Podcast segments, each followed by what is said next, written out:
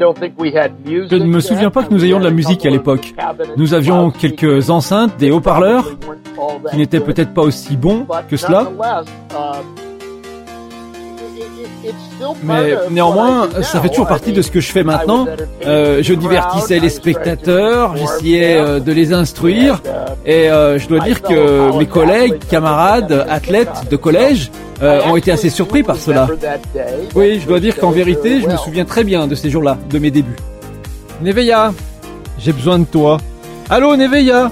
Ah, ce truc-là. Ok, Puffcast. Bienvenue sur Puffcast, que puis-je faire pour vous? Neveya, j'ai besoin de tes talents d'intelligence artificielle.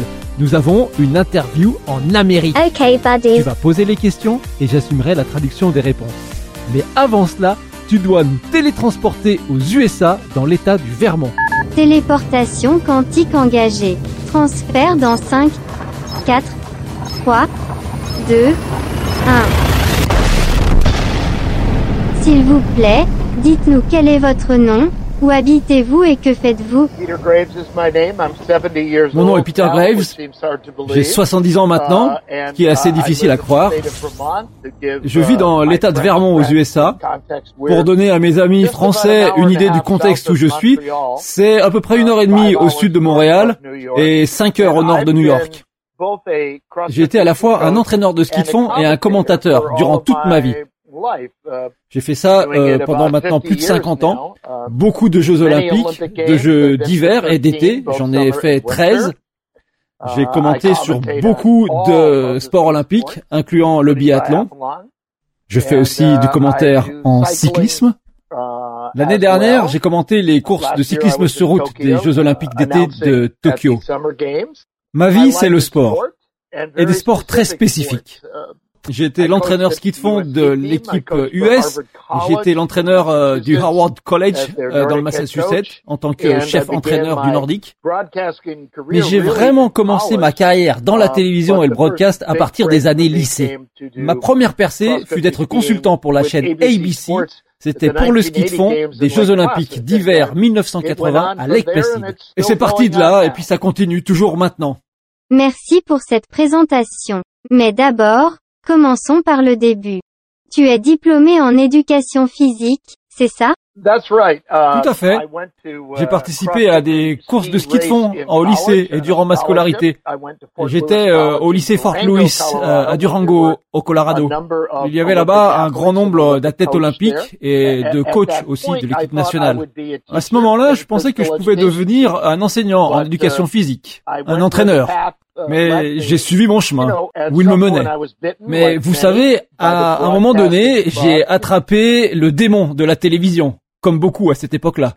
Et j'ai aimé faire ça dès le début. Pourrais-tu nous en dire plus sur cette époque?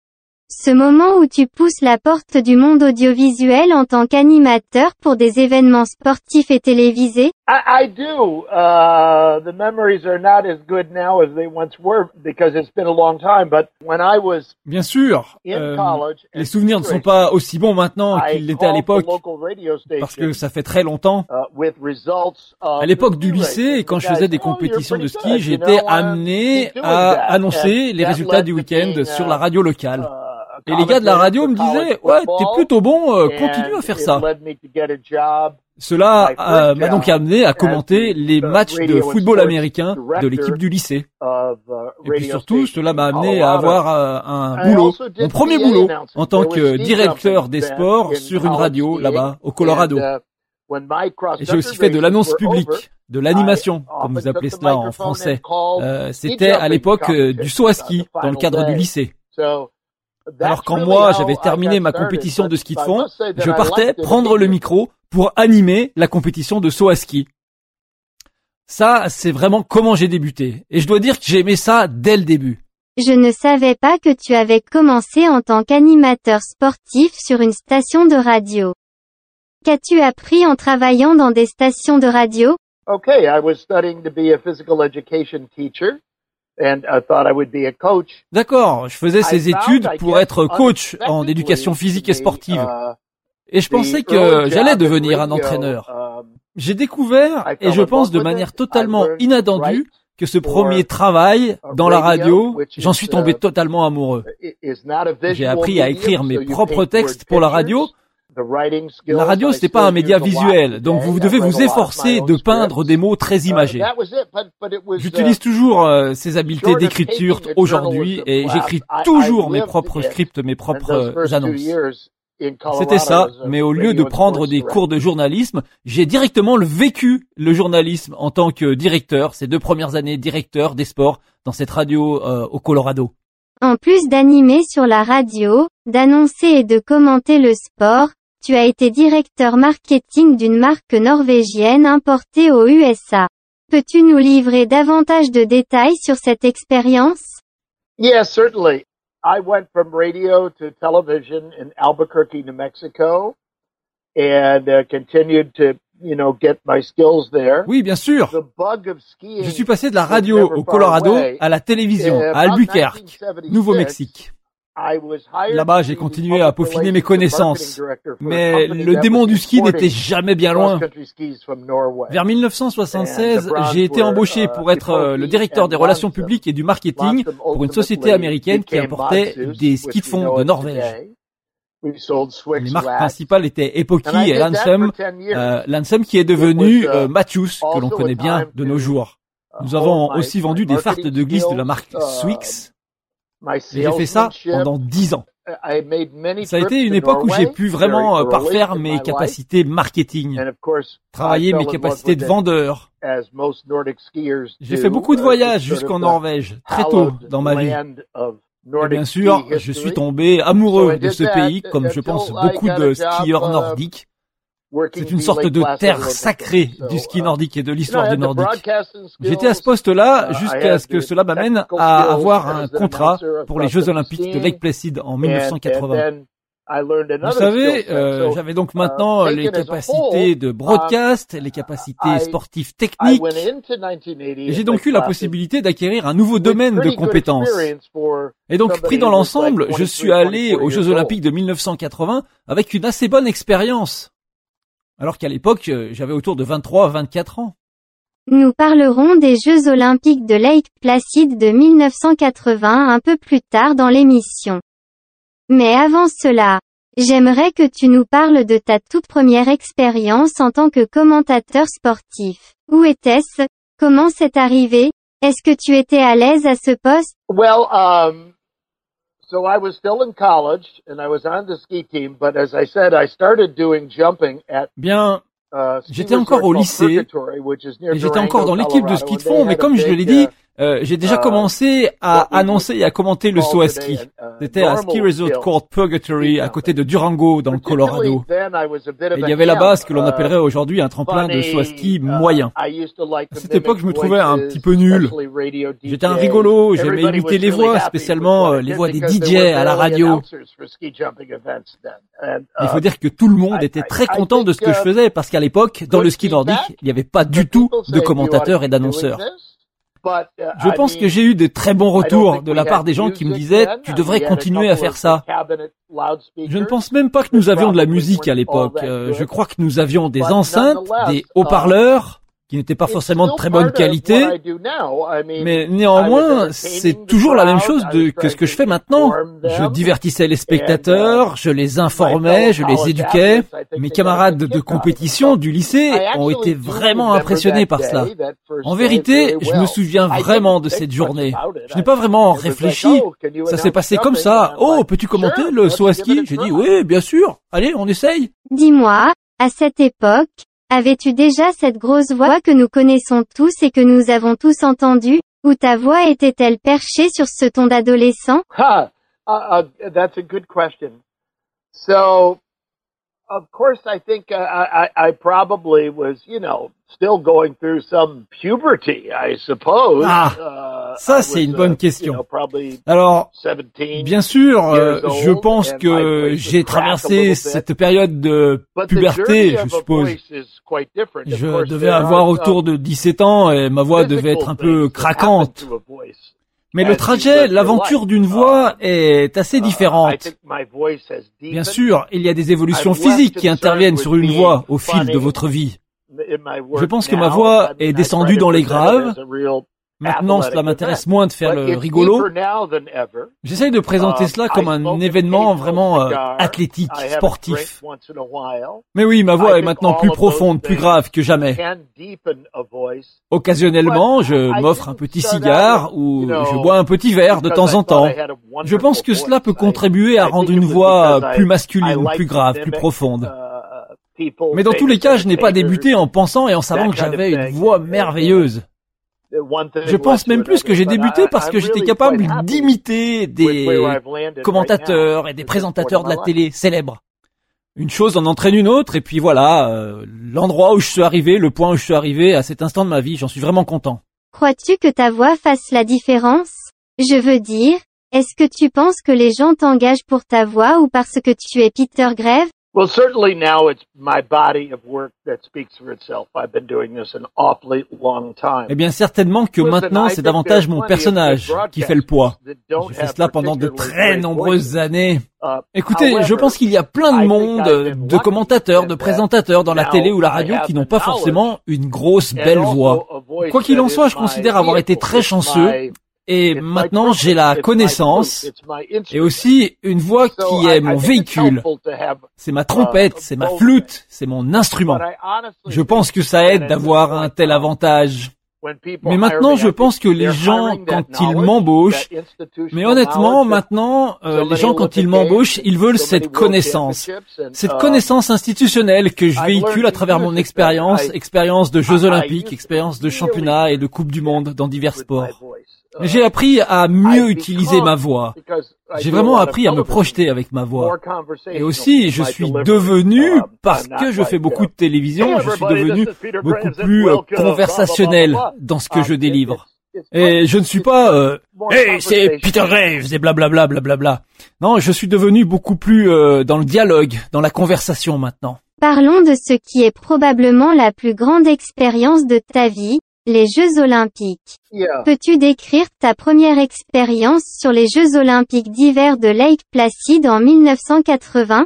So compared to my other colleagues at ABC Sports, I was the new kid on the block. Alors, euh, en comparaison à mes collègues à ABC Sports, j'étais euh, un gamin, j'étais très jeune. J'étais entouré de commentateurs et de journalistes très célèbres. Et ça, en lui-même, c'était très très intimidant. Ça oui, ça a été une grande expérience. Les USA, nous avons gagné en 1976 à Seefeld lors des Jeux Olympiques d'Innsbruck une médaille d'argent en ski de fond avec euh, Bill Koch. Je me suis rendu à New York pour un entretien, une interview. Et là, ils m'ont demandé, est-ce que tu connais Bill Koch Alors j'ai répondu que oui, je connaissais Bill Koch et que nous sommes du Vermont, nous skions ensemble et nous sommes de bons amis. Et donc ils m'ont dit, tu as accès à Koki, à Bill Koch. J'ai dit oui, oui, oui, je peux avoir accès et l'amener quand vous voulez, quand on en aura besoin. Bien sûr, il cherchait aussi quelqu'un avec de l'expérience dans le commentaire ski de fond. Mais jusqu'à là, il faut bien dire que ABC n'avait eu aucun expert, aucun commentateur spécialiste du ski de fond. Et surtout, ABC ne voulait pas être pris sans défense, comme ils l'ont été face à la médaille de Bill Cork en 1976. Alors voilà, tous ces facteurs ont été extrêmement importants afin que je puisse obtenir ce poste.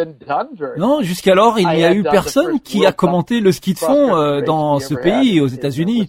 Non, personne ne le faisait et surtout personne n'a atteint mon niveau. Et puis comme ça, j'en suis venu à commenter la toute première Coupe du Monde, toute première Coupe du Monde que nous avons eue aux États-Unis, dans le Wisconsin. Si je peux continuer là-dessus, euh, je dois dire que les Jeux Olympiques de La Placid en 1980 ont été mémorables de plusieurs manières. Ils ont été aussi mémorables surtout pour les Américains au niveau du match de hockey que notre équipe nationale a remporté. Uh, Mais à Lake Placid, nous avons eu euh, uh, la course de ski de fond la plus serrée de l'histoire. Uh, C'était entre Mieto, le Finlandais, et Vasberg, le Suédois. Et Vasberg l'a emporté pour un centième de seconde. Et c'est justement après cet événement-là que la FIS en est venue à chronométrer le ski de fond avec une précision du dixième, et non plus du centième, mais du dixième de seconde. Et je peux vous dire qu'avoir à commenter cette compétition, cette course-là, était assez spectaculaire. Et surtout, voir l'émotion dans l'effort de ces deux athlètes s'effondrer littéralement après la ligne d'arrivée, c'est le don de toute une course dont les gens parlent encore, même maintenant. Peux-tu maintenant dérouler cette histoire qui dure encore aujourd'hui entre toi et les Jeux olympiques et paralympiques? Yeah, I'm sure you've heard of the American Sports Cable Network, ESPN. Oui, je suis sûr que vous avez entendu parler de la chaîne américaine câblée ESPN. ESPN a débuté autour des années 1980. Et à ce moment-là, ils ont acheté un gros paquet marketing de la FIS, Fédération internationale de ski. Peut-être même qu'à cette époque, la FIS leur a cédé les droits pour pas grand-chose. Bien sûr, nous avions l'habitude de voir euh, Kitzbühel, de voir la tournée des quatre tremplins, mais euh, ça, ça arrivait comme cela de nulle part. Et donc un jour soudain arrive ce paquet de sports d'hiver sous la houlette de la Fédération internationale de ski, et là, ils avaient besoin de commentaires. Il se trouvait alors que j'habitais à moins de deux heures des studios d'ESPN à Bristol, Connecticut. Alors, euh, sur la base de mon expérience à ABC Sports, ils m'ont engagé sans aucune discussion et j'ai travaillé peut-être 15-20 ans avec eux en tant qu'annonceur, commentateur freelance des sports d'hiver. Ça m'a vraiment ouvert des portes. Alors j'ai ah, été euh, le ski analyste des Jeux Olympiques de 1984 à Sarajevo depuis leur studio.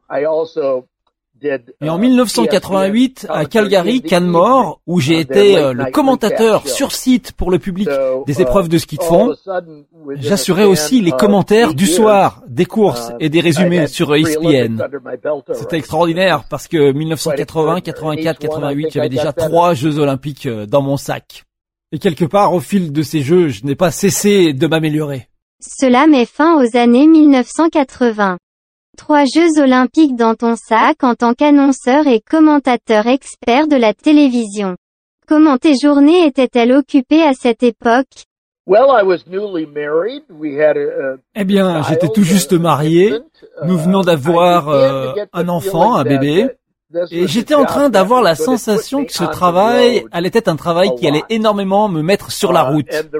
Et pour ça, la route, c'est quelque chose de merveilleux et de glamour à la fois. Mais c'est aussi un véritable défi à chaque fois. Cette Coupe du Monde que je vais commenter ce week-end, là, je la fais depuis mon home studio à la maison. Je peux carrément même la faire en pyjama depuis chez moi. Je dois juste me lever un peu tôt parce que on est en direct et c'est en Europe et avec le décalage horaire, ben forcément, on est au milieu de la nuit. Maintenant, je mesure comment ces choses-là ont évolué. Tout au long de ma vie, j'ai pu faire euh, le tour du monde pour aller commenter des événements sportifs. J'étais vraiment chanceux parce qu'il y en a qui payent pour cela, alors que moi, on me payait et je visitais. Nous sommes maintenant à la fin des années 80, début des années 90. À cette époque arrive un sport nouveau qui a changé votre vie, le VTT. Yeah, it certainly did. Um, And uh, I was hired to do the first mountain bike event in 1988. Ah, bien sûr. J'étais embauché pour commenter le premier événement mountain bike en 1988. Et ils cherchaient quelqu'un avec de l'expérience, quelque chose que moi j'avais. Alors bien sûr, j'avais pratiqué le cyclisme à l'entraînement durant ma carrière de ski de fond. Alors je savais un petit peu ce que c'était que être sur un vélo. Mais le vélo tout-terrain était nouveau, cette culture était complètement nouvelle. Et finalement, ben, c'est pour ça que j'ai sauté le pas. Je dois dire, euh, une semaine en Espagne, une semaine en France, à Métabier ou au Jet, euh, une autre semaine dans les Pyrénées, des week-ends en Allemagne, en Autriche. Oui, cela m'a beaucoup impacté à la fin. Et j'ai aussi commenté le vélo tout-terrain au niveau des Jeux Olympiques, tout comme j'ai commenté le cyclisme sur route aussi aux Jeux Olympiques. D'accord, j'ai vraiment visité le monde à cette époque-là. Mais toujours, j'ai pas perdu de vue que l'important, c'était vraiment de mettre en valeur les athlètes. Vous savez, dans le vélo tout-terrain, je faisais euh, les commentaires des compétitions en direct pour les spectateurs et en plus, je faisais aussi le consultant pour la télévision. Alors c'était vraiment des gros week-ends.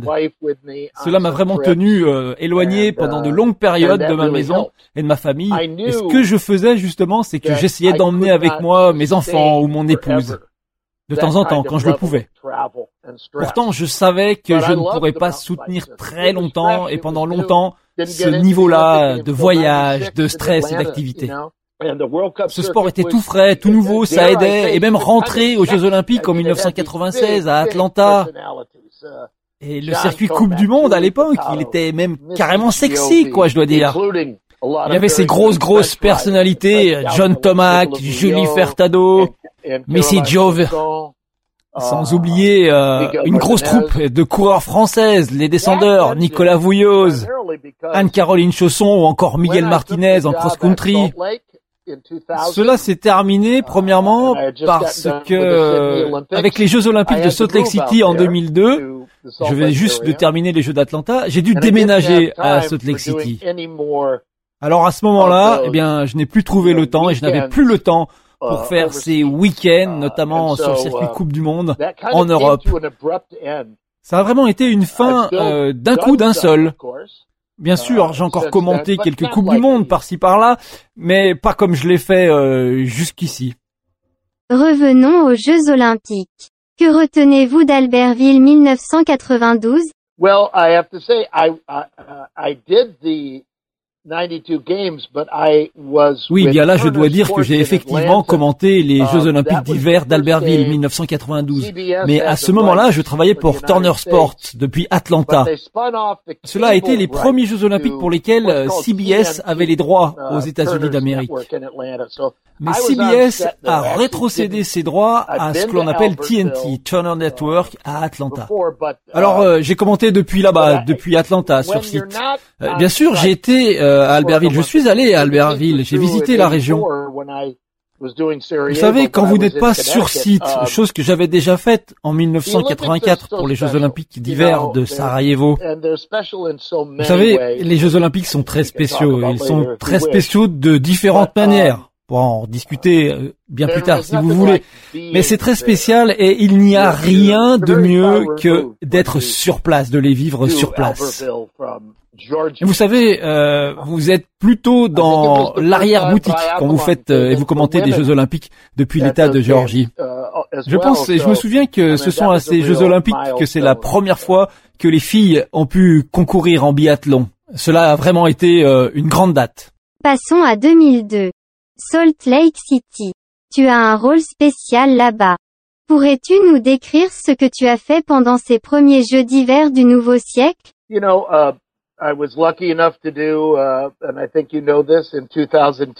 Bien, tu sais, et je crois que tu sais déjà cela, en 2002, j'ai été sélectionné pour être la voix anglaise des cérémonies d'ouverture et de fermeture des Jeux Olympiques et Paralympiques de Salt Lake City. Il est apparu assez clairement que euh, les organisateurs et les producteurs surtout voulait ces cérémonies assez confidentielles uh, euh, et non pas euh, explosives et, et, grandioses. Nous étions là euh, juste après les événements du 11 septembre. Alors imaginez ce moment émouvant avec le drapeau du 11 septembre rentrant dans le stade. Nous étions là pour délivrer une forme particulière de cérémonie et de spectacle. Euh, ce que j'espère avoir pu faire et contribuer à, à réussir. Uh, L'ensemble était puissant, était très émotionnel, et moi, pour moi, de mon point de vue, j'étais très effrayé. Vous savez, euh, sur une cérémonie d'ouverture comme ça, vous n'avez pas le droit à l'erreur. Vous ne pouvez pas dire de quel pays vous êtes et toutes ces choses-là. Alors il doit y avoir euh, beaucoup de gravité et d'aplomb dans la manière d'annoncer et de moduler sa voix sur une cérémonie comme cela. Et c'est ainsi que donc sur le site internet des Jeux Olympiques de Salt Lake City, il y avait euh, tout un tas d'annonces pour des emplois, et notamment dans le secteur qui s'appelle Sport Presentation, la présentation du sport sous la direction d'une dame nommée Christy Nicolai, une femme que je n'avais jamais rencontrée jusqu'alors. C'est comme ça qu'il recherchait quelqu'un qui avait une grosse expérience de l'annonce, du parler en public. Je me suis donc retrouvé à travailler avec Christy Nicolai comme producteur associé et une grosse partie de mon travail à ce moment-là, c'était d'embaucher des personnes pour aller commenter les épreuves et assurer les cérémonies sur les sites olympiques. Il fallait aussi entraîner et diriger ces personnes qui devaient s'exprimer à la fois en langue anglaise et en langue française. Alors il cherchait vraiment cette personne qui avait des contacts très profonds dans le monde de l'animation, du commentaire, de la présentation d'événements, euh, parce que nous allions et nous avons amené des personnes euh, de toute la planète ici à Salt Lake City. Oui, vous savez, euh, Lake Placid, c'était un tout petit, tout petit village, puis derrière, Sarajevo était plus grand, euh, Salt Lake City était plus grand. Oui, c'est cela. 1992, 1994, les jeux ont cessé de grandir, de croître en fait. Donc si vous voulez, c'est là à Salt Lake City, lorsque j'ai commencé à travailler avec Christy Nicolai, que j'ai pris conscience et que j'ai appris ce terme, production de la présentation du sport. Et tout simplement, cela consiste euh, dans une petite coquille de noix à faire un grand spectacle pour les spectateurs qui sont dans le stade au moment des compétitions. Et je peux même vous dire qu'en 1988 à Calgary, je ne me souviens pas du tout d'avoir euh, un DJ à cette époque. Je devais avoir une boîte à chaussures pour diffuser de la musique avec des cassettes à l'intérieur, quelque chose comme cela. Je dois dire qu'à partir de 2000, avec Christine Nicolai, venant des X Games, venant aussi du U-Tour, euh, elle a apporté tout un tas d'idées originales et créatives. Je pense que nous nous sommes parfaitement entendus. Tout d'abord et premièrement parce que nous nous respections énormément l'un et l'autre. Et deuxièmement parce que j'ai beaucoup apprécié qu'elle apporte pléthore de concepts qu'elle a utilisés auparavant aux X Games ou encore sur d'autres tournées importantes aux États-Unis. Me concernant, j'ai amené une version et une vision plus traditionnelle. Alors on se complétait et nous étions plutôt le yin et le yang, si vous voyez. Euh, Très souvent, euh, on trouvait un arrangement, un compromis au milieu de nos idées, et je disais, euh, d'accord, Christy, ça semble être une bonne idée, alors on y va, on essaye. Et de fil en aiguille, cette équipe euh, de présentation du sport est devenue immense, énorme. Et comme tu le sais, Christophe, euh, parce que tu en as fait partie aussi, il y a eu petit à petit des DJ, des caméramans, des hommes de l'audio, du son, euh, des commentateurs de terrain, des présentateurs. Nous nous sommes mis à utiliser des écrans géants lorsque ceux-ci ne montraient pas les images de la réalisation internationale. Et pour tout cela, il nous fallait donc produire une grande quantité de programmes. Et par exemple, expliquer euh, tout un tas de termes spécifiques au sport, euh, parce que les gens achètent des tickets pour les Jeux Olympiques, mais n'achètent pas forcément un ticket pour l'épreuve qu'ils aimeraient voir. Alors, nous utilisons les moments avant les compétitions pour éduquer les spectateurs, les inspirer aussi, et puis les informer sur ce qui va se dérouler. Je dois dire que depuis Salt Lake City, Christine Nicolai a été la productrice exécutive de la plupart des Jeux Olympiques d'hiver. Je suis vraiment émerveillé lorsque je vois euh, d'où nous venons et ce que nous sommes devenus. Parce qu'en fait, maintenant, produire un événement sportif comme cela, c'est vraiment devenu tel que produire une émission de télé en direct, en extérieur, dans un stade. Cette production doit être précise. Vous devez travailler à la seconde. Euh, tout simplement, vous êtes en direct. C'est de la télévision et la marge d'erreur est inexistante. En un mot, vous ne pouvez que être exact. il faut dire que, me concernant, cela affecte aussi la manière dont vous présentez, dont vous commentez une épreuve. Vous ne pouvez pas euh, vous satisfaire d'expressions grossières et d'à peu près à propos des athlètes. Il faut aussi être judicieux dans le choix de ces mots. Tout cela vient avec l'expérience et la connaissance que vous allez acquérir des athlètes et de la compétition. J'ai vraiment vécu un voyage formidable à travers cet univers de la présentation du sport. Tu as beaucoup voyagé à travers le monde, comme tu l'as dit. Je crois que vous avez beaucoup d'histoires à raconter et à partager. You know, first of all, the one thing I would say is that I tu sais, et tout d'abord, euh, j'ai été très chanceux. Je me suis fait des amis partout dans le monde. J'arrive à me faire des amis très rapidement, parler mais très facile et les mots me viennent très aisément. Je suis une personne curieuse, ce qui fait de moi un très bon journaliste et une très bonne personne de médias. Je pense qu'il s'agit de la joie générée et créée par l'amitié. Tu sais, quand tu travailles sur des Jeux Olympiques, et je peux prendre Sochi comme exemple, ou Rio, ou bien d'autres, dans les équipes avec lesquelles tu travailles, il y a beaucoup de gens qui sont des locaux qui habitent ici à l'année. Ils ont été employés parce qu'ils sont accessibles et qu'ils apportent énormément de talent. Donc comme cela, comme à um, Sochi, sur les Jeux Olympiques, vous n'êtes pas isolé. Vous n'êtes pas seul.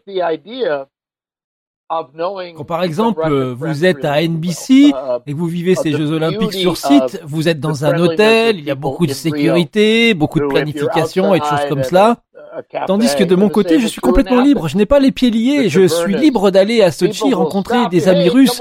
Je suis libre à Rio de profiter de l'amitié profonde des gens de Rio de Janeiro. La même chose était vraie à Athènes avec les tavernes. Les gens en terrasse vous arrêtaient et vous disaient, eh, venez boire un coup avec nous. Ah, je vois, vous avez un chapeau, vous êtes américain. Allez, venez, on trinque ensemble. Les Jeux Olympiques sont vraiment, vraiment très amicaux. Et en vieillissant, je me suis beaucoup posé la question qu'est-ce que sont ces Jeux Olympiques? D'accord, ça appartient au Comité international olympique, mais euh, je pense que les Jeux Olympiques nous appartiennent à toutes et tous. C'est quelque part, c'est une entreprise publique. Je veux dire, nous menons tous des expériences olympiques différentes. Par exemple, la joie d'échanger des pins. Cela rend un bon nombre de gens bouillonnants à l'idée des Jeux Olympiques. Les gens qui échangent ces pins savent d'où ils l'ont, comment ils l'ont échangé, ce qu'ils signifient. Et personnellement, j'ai une énorme collection de pins, je la regarde très souvent et ça me rappelle de merveilleux souvenirs. Aussi, il est impossible d'aller en Norvège sans se rendre compte de l'amour profond qu'ont les Norvégiens pour leur sport. Le ski de fond, faut bien se rendre compte qu'ils gardent les rênes de ce sport parce qu'ils ont peut-être l'impression euh, de préserver là une profonde tradition. J'ai aimé travailler au Canada, Sydney aussi euh, furent des jeux magnifiques, mais probablement les jeux les plus puissants pour moi ont été euh, Salt Lake City et Lake Placid. Pas parce qu'ils étaient euh, aux États-Unis d'Amérique, mais parce que d'une certaine manière, pour moi, ce fut deux premières. Que fais-tu lorsque tu n'es pas à la télé ou sur une compétition en train de commenter et de travailler?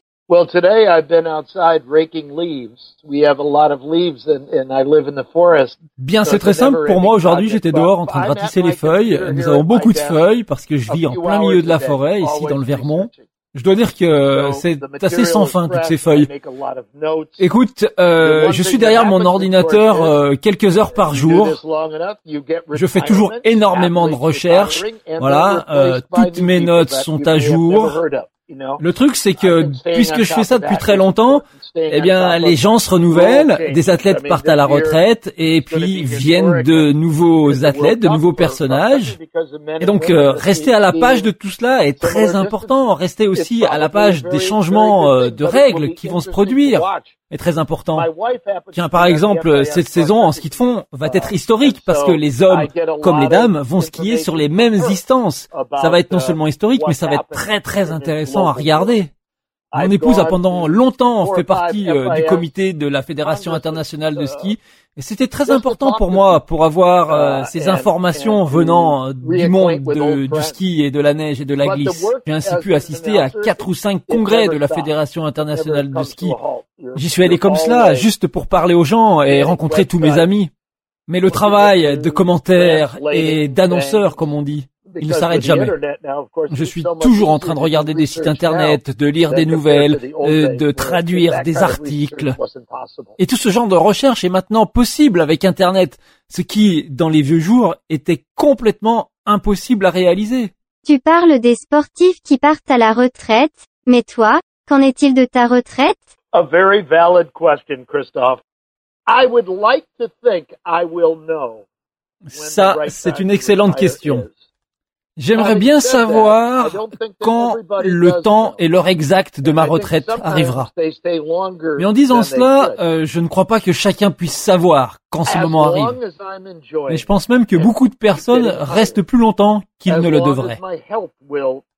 Aussi longtemps que cela me fait plaisir, aussi longtemps que des organisateurs m'embaucheront, aussi longtemps que ma santé m'autorisera à le faire, je me vois bien faire ce métier-là pendant encore de nombreuses années.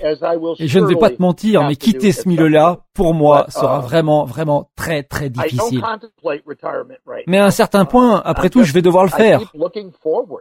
Je ne regarde pas la retraite à l'heure actuelle, non, je continue de regarder devant, euh, regarder le prochain défi. L'interview a été longue jusqu'à présent et j'ai encore beaucoup de questions. Malheureusement, nous ne pourrons pas toutes les parcourir. Mais, peux-tu nous donner un aperçu de ton programme pour cet hiver? Well, I can tell you that I have over 100 shows I'm going be doing this year. Eh bien, je peux te dire que j'ai plus d'une centaine de dates d'événements que je vais commenter et animer cet hiver. Parce que je vais faire beaucoup de ski alpin. Vous le savez peut-être, j'ai été euh, commentateur de ski alpin de nombreuses années. Et je ne suis pas seulement un commentateur de ski de fond qui ne vit que pour le ski de fond, non. Je me sens comme une personne du monde du ski. Je vois comment tous les points sont connectés ensemble, comment ils le sont, um, et surtout comment nous sommes meilleurs, nous les commentateurs, lorsque nous avons cette vision à travers tous les sports et toutes les disciplines. Nous sommes capables de lire et de décrire cette pureté et cette beauté des sports et de toutes leurs disciplines. Cela dit, j'ai énormément euh, de compétitions avec euh, Killington et Beaver Creek en ski alpin pour lesquelles je serai le commentateur depuis le site de compétition, depuis l'ère d'arrivée. Je serai aussi euh, en février sur les épreuves de saut à ski de Lake Placid. Toujours à Lake Placid, en janvier, je serai en train de travailler sur les Jeux mondiaux universitaires. Avant-dernière question maintenant. Quelle serait ta journée parfaite à glisser sur de la neige, à la montagne? That's really easy for me because it takes me back to my childhood when I was out cross country skiing with my parents. It's to be in a forest somewhere. Ah, c'est très simple pour moi, puisque ça me ramène à mon enfance, lorsque j'étais en train de faire du ski de fond avec mes parents. Ce jour, c'était dans une forêt quelque part, avec de la neige légère qui tombe, l'immobilité um, de la forêt, et puis ce vent comme une poésie qui traverse le bois. Je trouve que cela me connecte profondément avec cet univers. Et c'est aussi important que je me rappelle ces moments-là, ces moments avant que tout devienne un business. C'est vraiment quelque chose que j'ai adoré et qui a bouleversé mon esprit. Ça, ce serait vraiment un jour parfait. Deuxième jour parfait, être sur la plage à Maui, Hawaï. J'aime Hawaï, le vent, les gens là-bas, les magnifiques paysages, et ça, ça serait mon deuxième euh, jour de rêve. Malheureusement, vient notre dernière question. Quel est ton message? Quel genre de conseil laisseriez-vous? Honestly, having done this so long, I feel that the progress vous savez, euh, avoir fait ce métier depuis si longtemps, j'ai la sensation que la progression en tant que commentateur, elle ne s'arrête jamais. Si vous faites ce travail avec assiduité, vous ne cessez jamais de vous améliorer la manière euh, de formuler des phrases, la manière de présenter, et puis surtout trouver la dramaturgie des coupes du monde et des événements euh, que l'on commente. Vous savez, il semble, il me semble que je sois toujours en travaux, euh, même si j'ai 70 ans. Je crois que le message que je tente de faire passer pour les jeunes vient d'un garçon qui n'était pas le meilleur athlète en ski de fond. Bien sûr, je voulais être dans l'équipe américaine. Bien sûr, je voulais être dans l'équipe olympique américaine. Même si j'étais très proche, je n'y suis jamais parvenu. Et là, je pense qu'il s'agit de trouver quelque chose qui vous passionne. Alors même si votre parcours semble s'arrêter, repartir, s'arrêter, puis repartir à nouveau, trouvez vraiment quelque chose que vous aimez et ensuite, je pense que l'argent vient. Même si vous échouez et que vous n'êtes pas le meilleur joueur de l'équipe, c'est pas grave. Ce comportement est celui qui résonne le plus en moi et en tout cas est celui euh, vers lequel je tends à être. J'essaye toujours de donner aux athlètes ce qu'ils sont en droit d'attendre. Pas seulement en étant capable de prononcer leur nom correctement, mais aussi en abonnant des vrais faits, des vrais éléments, pour ceci rendre le télécast d'autant plus intéressant. Et maintenant, j'ai beaucoup plus de temps libre qu'avant, alors j'en profite, hein, je fais un petit peu de musculation, je fais quelques exercices, je fais tout pour rester en excellente santé mais ça a été un incroyable parcours. Peter, merci beaucoup. Merci du fond de mon processeur. Nevaya, on dit fond du cœur. À très vite